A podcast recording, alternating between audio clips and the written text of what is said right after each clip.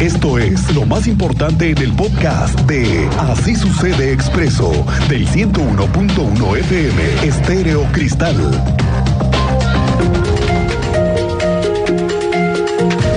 Esta mañana, en la víspera de la llegada de los Reyes Magos y con la partida de la rosca, nos enteramos que hubo reunión entre José Calzada y Mauricio Curi para iniciar el año. Tú sabes más de esta reunión, Andrea Martínez. Muy buenas tardes, bienvenida.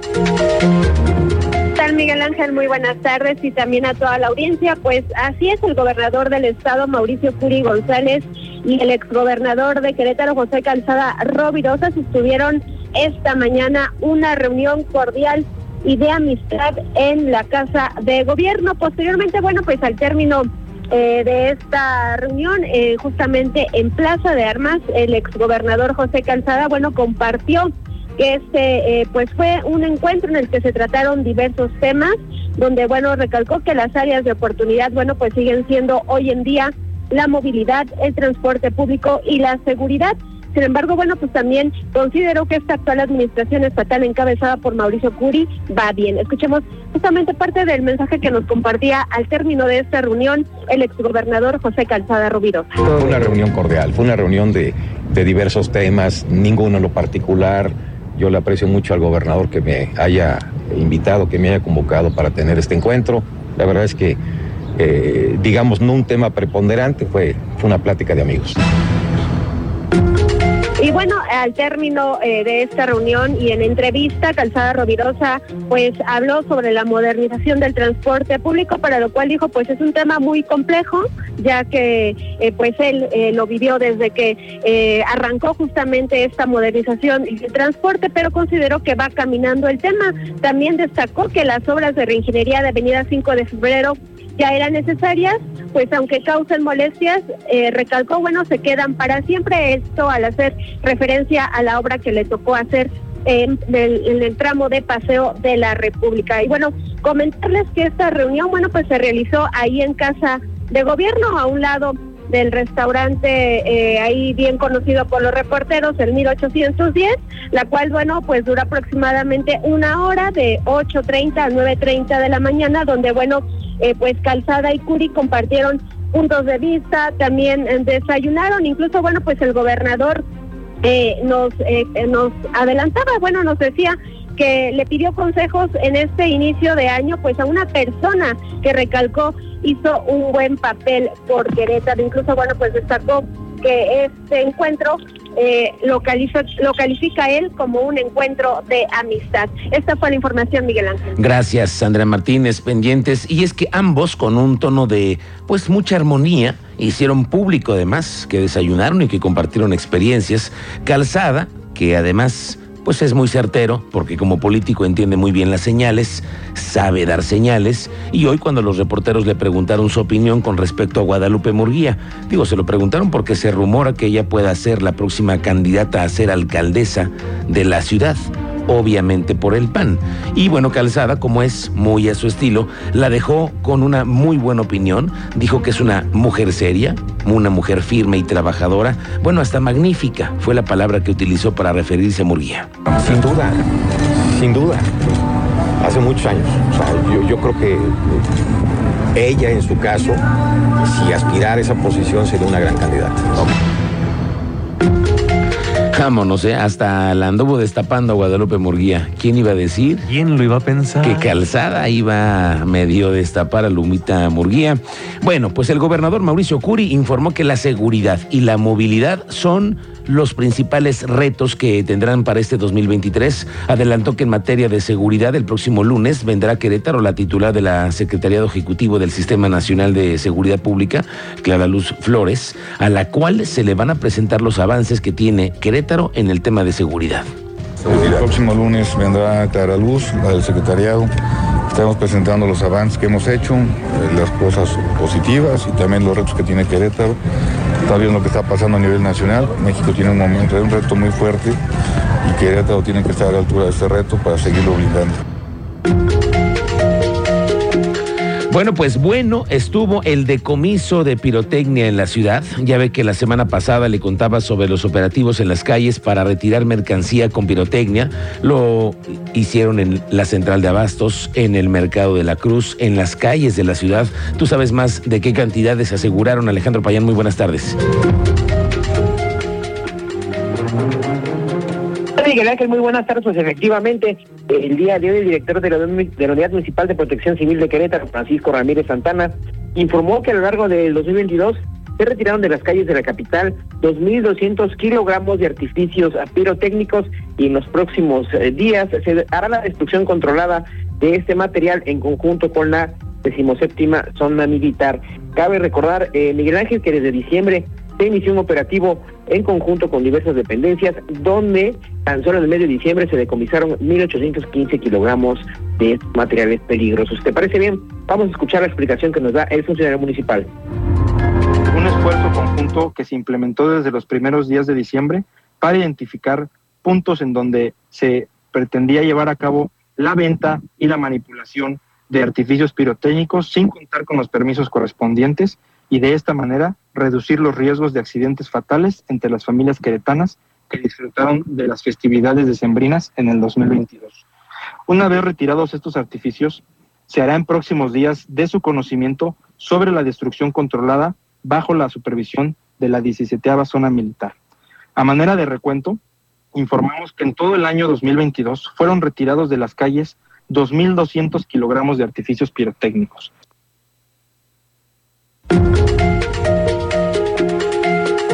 Adelante, Payán. Y gracias comentarte que en este operativo participaron la Coordinación Municipal de Protección Civil, la Secretaría de Seguridad Pública del municipio de Querétaro, la Secretaría de la Defensa Nacional, la Coordinación Estatal de Protección Civil, la Policía Estatal y la Dirección de Inspección en Comercio del municipio de Querétaro.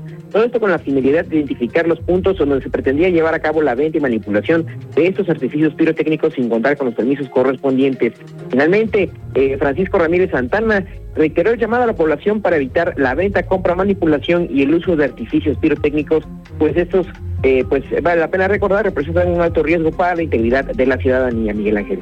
Bien, gracias. Payán, estamos pendientes. El secretario de Servicios Públicos del municipio del Marqués, Mauro Aragón, informó que el próximo lunes arranca ya el municipio del Marqués la campaña de recolección de árboles de Navidad.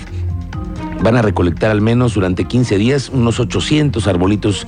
La finalidad es evitar que lleguen a parar a la vía pública o a los cauces de ríos o a los drenes o a los lotes baldíos que puedan presentar después un problema, se hizo un llamado a la población para evitar sacar antes del 9 de enero los arbolitos de Navidad y se pidió estar atentos para conocer dónde estarán instalados esos puntos de recolección.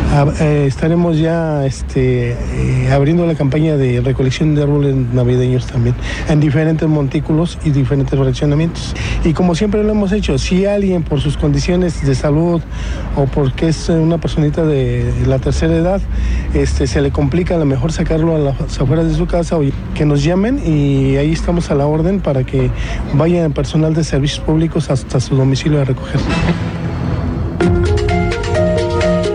El gobernador Mauricio Curi aseguró que no tiene ninguna denuncia en contra del director del INDEREC, Eduard Sánchez del Río. Esto luego de que circuló información en donde se le acusaba que había realizado fiestas y que supuestamente se dieron casos de abuso contra trabajadoras del INDEREC. Ya lo platicamos la, la semana pasada, incluso aquí entrevistamos al mismo secretario de la Contraloría. Dice Curi que solamente hoy hay una denuncia en contra de un ex trabajador de este instituto del INDEREC, por lo que se dio vista a la oficialía mayor y ahora se realiza una investigación profunda.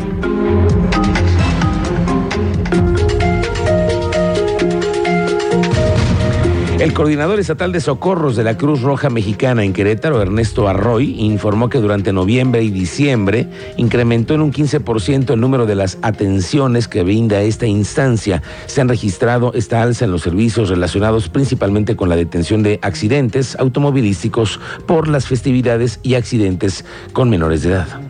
Y vamos este, teniendo ya este, alza en estas cifras de accidentes relacionados con, festividades, este, con actividades fuera de casa y con actividades de menores eh, dentro de la casa. Entonces, hasta la fecha, pues ya tenemos un incremento alrededor del 15% con respecto a lo que ordinariamente se, se había venido atendiendo, sobre todo los últimos seis meses, que es donde se presentó ya esta reactivación.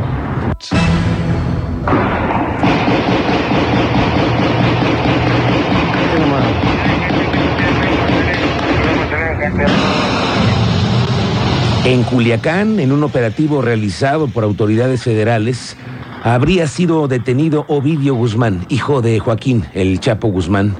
La información fue confirmada por fuentes del gobierno. La información obtenida señala que Ovidio Guzmán, identificado como uno de los principales productores y distribuidores de fentanilo y uno de los líderes del cártel de Sinaloa, habría sido capturado durante un operativo realizado esta madrugada en la comunidad de Jesús María. La presunta detención generó bloqueos en distintas vialidades de Culiacán que está que arde. Es un polvorín esta tarde. En la víspera de la visita a México del presidente Joe Biden y tras un operativo que incluyó ataques aéreos, el gobierno federal ha confirmado la detención de Ovidio Guzmán, líder del cártel de Sinaloa y uno de los hijos de Joaquín El Chapo Guzmán. El operativo militar ocurrió en la madrugada hoy en Jesús María. Habla el secretario de la Defensa Nacional, Luis Crescencio Sandoval.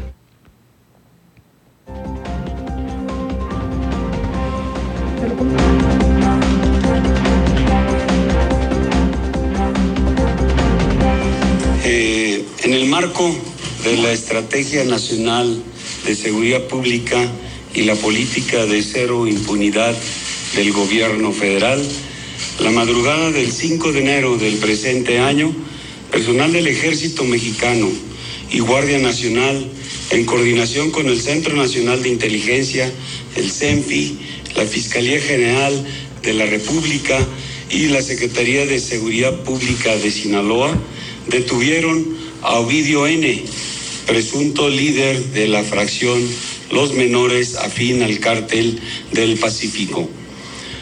Con base en la planeación, coordinación interinstitucional y en los trabajos de inteligencia para detectar organizaciones criminales con presencia en el país, el personal militar al realizar reconocimientos terrestres al noroeste de Culiacán llevó a cabo la detención de Ovidio N. Citada detención fue derivada de seis meses de trabajos de reconocimiento y vigilancia en el área de influencia de este grupo criminal, donde se tenía conocimiento que llevaba a cabo sus actividades ilícitas. Personal de la Guardia Nacional, con apoyo a distancia del Ejército Mexicano, lograron identificar personal armado a bordo de varias camionetas tipo pick-up, algunas con blindaje artesanal característico de las organizaciones criminales. Y así el reporte que han dado las autoridades a nivel nacional sobre este operativo y la situación en Culiacán. Vamos contigo, Teniente Mérida, ¿cómo te va? Muy buenas tardes, bienvenido. Adelante, Teniente, los micrófonos tuyos. Muy buenas tardes, Miguel Ángel. Muy buenas tardes a nuestra audiencia. Para informarles que la policía de la capital sí tomó conocimiento en su momento de los robos ejecutados por un motociclista en la capital de Querétaro. Se dio a conocer a través de diversos medios y de redes sociales el modus operandi en que este sujeto, zona centro y en la colonia Los Harinos, golpeaba a las mujeres y después las destrujaba de sus pertenencias. Se tomó conocimiento de la denuncia y además se inició en el lugar de los hechos las respectivas denuncias en relación a los robos. Les mantendremos informados y nos encontramos en la zona del libramiento surponiente verificando un reporte ciudadano en relación a un fuerte estallido que habría, se habría escuchado hasta el fraccionamiento de viñedos estamos confirmando esta información. En breve les tendremos detalles de esto, Miguel. Correcto, teniente. Estamos pendientes de este reporte ahí cerquita en Viñedos.